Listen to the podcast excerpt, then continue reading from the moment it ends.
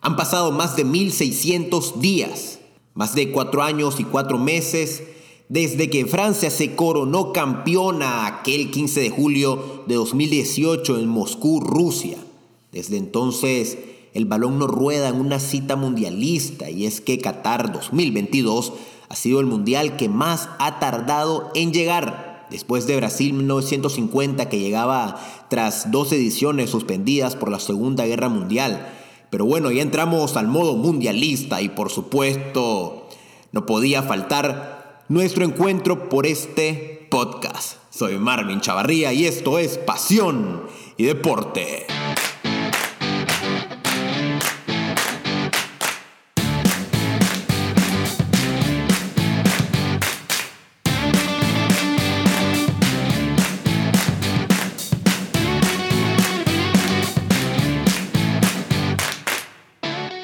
Amigos, faltan tan solo cinco días para que arranque, para que arranque lo bonito, para que comience la Copa del Mundo de la FIFA Qatar 2022.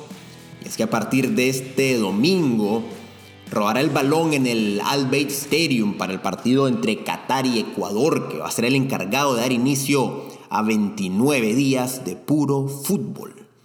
Y al primer mundial, que como hemos dicho en otros encuentros, el primero que será celebrado en un país árabe. Y hablando de estrenos, por supuesto, no podemos dejar afuera este recordatorio de que esta vigésima segunda edición de la Copa del Mundo será la primera a celebrarse en estos meses entre noviembre y diciembre, y también la primera que tendrá a sus ocho sedes ubicadas a menos de 70 kilómetros de distancia. Y es que bueno, para los que no están familiarizados con este país, les cuento que es un territorio bastante pequeño. En el momento de hablar de su superficie, por supuesto, pero también a nivel social, bueno, su población no llega tampoco a los 3 millones de habitantes. Pero volviendo, volviendo a lo deportivo, así como tendrá estrenos, también será la última Copa del Mundo que dispute en 32 selecciones, ya que para 2026 van a participar 48 combinados. Y bueno, de estas 32, Francia, que es la actual campeona, como decía al inicio, va a buscar retener la gloria e igualar a Brasil e Italia como las dos únicas selecciones que han logrado conquistar dos mundiales de manera consecutiva en la historia de, esta, de este torneo. Hablando de campeones del mundo, en Qatar van a estar siete de las ocho campeonas en la historia de los mundiales. La única campeona ausente y por segunda edición consecutiva será Italia. Y hablando de, campeonas, por supuesto hay que tocar el tema de los favoritos, ese tema que a, que a muchos de nosotros nos gusta. Me gustaría destacar antes de mencionar alguna selección que desde mi punto de vista este va a ser un torneo que yo encuentro bastante parejo, porque a horas de que inicie ya la competencia no encuentro todavía, viendo las plantillas compuestas por 26 jugadores, no encuentro una selección muy por encima de las demás, como si hemos visto en otros, en otros mundiales. Pero en cuanto a plantel y calidad individual de jugadores, podría decir que Francia, la actual campeona, valga la redundancia, podría ocupar este puesto de la gran favorita. Pero ojito aquí, ojito, ojito, porque cada una, recordamos que cada una de las campeonas actuales desde 2006 han quedado eliminadas tan solo en la fase de grupos. Le pasó a Italia en Sudáfrica 2010, a España en Brasil 2014, Alemania hace cuatro años también lo vivió y bueno, habrá que ver si Francia puede cortar esta mala racha de las campeonas. Luego, un escalón por abajo, yo pondría a Brasil, una selección muy fuerte como grupo y balanceada, encuentro yo entre jóvenes, entre jóvenes y jugadores experimentados. Cuentan con un ataque bastante temible, pienso yo, y un mediocampo muy sólido que se ve y aparenta y esperamos que sea así. Y a pesar de que es verdad que los laterales será su debilidad, o al menos porque a nivel de nombre no lo vemos o no los vemos con el mismo nivel que otros de sus jugadores en un posible 11 titular, a pesar de ello, sus centrales y los porteros, ya sea Allison o Ederson, quien vaya a defender la portería desde inicio, sí que son de mucha garantía para la verde amarela. En el tercer puesto, yo digo, o pondría la que pareciera que muchos quieren que se proclame campeona en Qatar, Con esto hago referencia a la selección de Argentina, un combinado, un equipo que estoy seguro que va por todo en lo que será el último mundial de Lionel Messi. Y si bien llegan en buen momento, es verdad, porque ganaron la Copa América el año pasado después de 30 años sin poder levantar esa copa, y a eso le agregamos que acumulan más de 30 partidos consecutivos invictos, pero aún así yo creo que Brasil o Francia están por encima del albiceleste de Lionel Messi.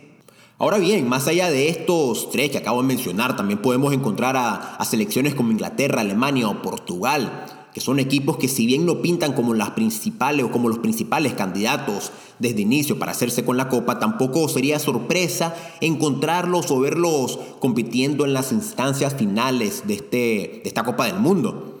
Ahorita que digo sorpresas, por supuesto también hay que tocar este tema, porque las que yo creo que sí pueden ser esas selecciones tapadas o tildadas como sorpresas, ya que nadie tiene, ya que nadie las tiene en la mira y que se podrían convertir en la oveja negra como en algunos países se tilda, o diría yo en la Croacia de 2018, pienso que podrían ser Dinamarca, Senegal y tal vez por ahí Serbia.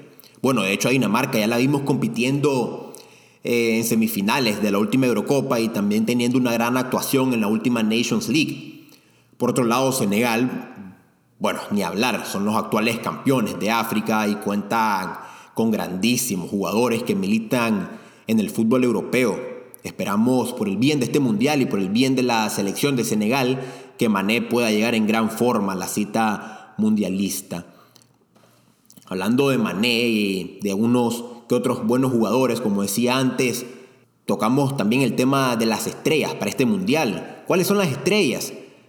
Hay que destacar, o me gustaría decir, que la lista de cracks para Qatar 2022 es bastante amplia en comparación a otras ediciones. Estaba leyendo, estaba viendo uno con otro. Yo creo que no teníamos un mundial con tantos cracks desde Alemania 2006. Comienzo con Benzema, que es el actual balón de oro. De ahí junto a él encontramos a Kylian Mbappé y podemos pasar por jugadores como Neymar, Robert Lewandowski, Vinicius, Kevin De Bruyne, Harry Kane, Virgil van Dijk, hasta llegar por supuesto a Lionel Messi y Cristiano Ronaldo, quienes estoy seguro que en estos próximos días van a robar muchísima cámara. Vamos, lo vamos a estar viendo muy seguido al ser estas, esta para ambos al ser su última cita mundialista. El último mundial se despiden dos leyendas que sin duda estarán en el recuerdo de, todos. Dos jugadores que es muy difícil que volvamos a encontrar al mismo tiempo dos futbolistas que puedan mantener un nivel tan alto por más de 10 años en el fútbol moderno. Hablando de estrellas, también me gustaría añadir a esos jugadores jóvenes que habrá que darle seguimiento en, este, en esta Copa del Mundo. Con esto hago referencia, por ejemplo, a los Pedro Gavi en España, Musiala y Adeyemi en la selección alemana, Julián Álvarez en Argentina, un Brennan Johnson en Gales, o también Pape Sar del Tottenham, que está en la selección de Senegal, Luka Suchis, el croata, son unos jóvenes que, jóvenes que tienen todo para hacer una gran Copa del Mundo y poner su nombre ya en la, en la lupa del fútbol mundial. Y bueno, como en toda competencia deportiva, no quisiera o no me gustaría dejar fuera el tema de los récords de las marcas que se pueden romper en esta Copa del Mundo. Entre estas que se pueden superar, hay cuatro, hay cuatro muy relevantes. Comenzamos con la marca de más partidos disputados en mundiales, que la tiene Lothar Mateus, quien jugó 25 partidos y el jugador que lo puede alcanzar en esta próxima Copa del Mundo no es nada más y nada menos que Lionel Messi, que ya suma 19 juegos con la albiceleste en los cuatro mundiales que ha disputado. Para que Messi pueda superar esta marca tendría que llegar a la semifinal.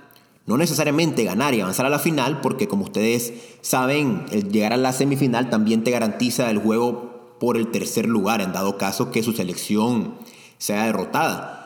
Entonces, con el juego ya sea la final o el partido por el tercer lugar, Lionel Messi podría disputar 7 juegos en Qatar y llegar a la suma de 26 partidos para convertirse en el futbolista que más juegos ha disputado en la historia de los mundiales.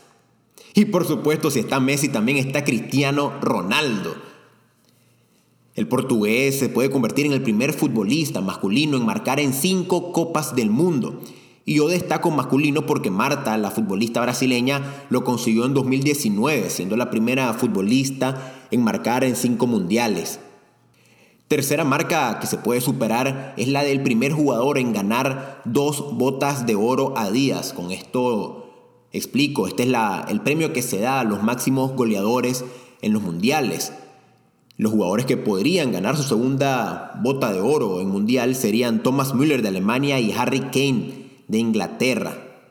Y así también de esta manera, pero hablando del balón de oro Adidas, que es el premio al mejor jugador de la Copa del Mundo, Luka Modric o Lionel Messi podrían convertirse en el primer futbolista en ganar dos de estos galardones. Messi lo ganó en 2014 y Modric en Rusia 2018.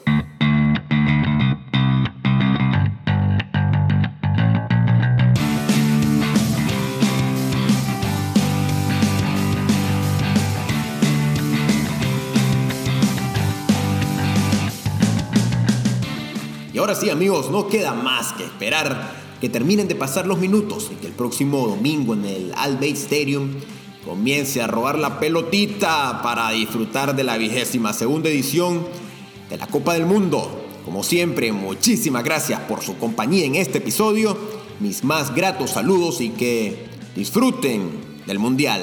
Hasta la próxima.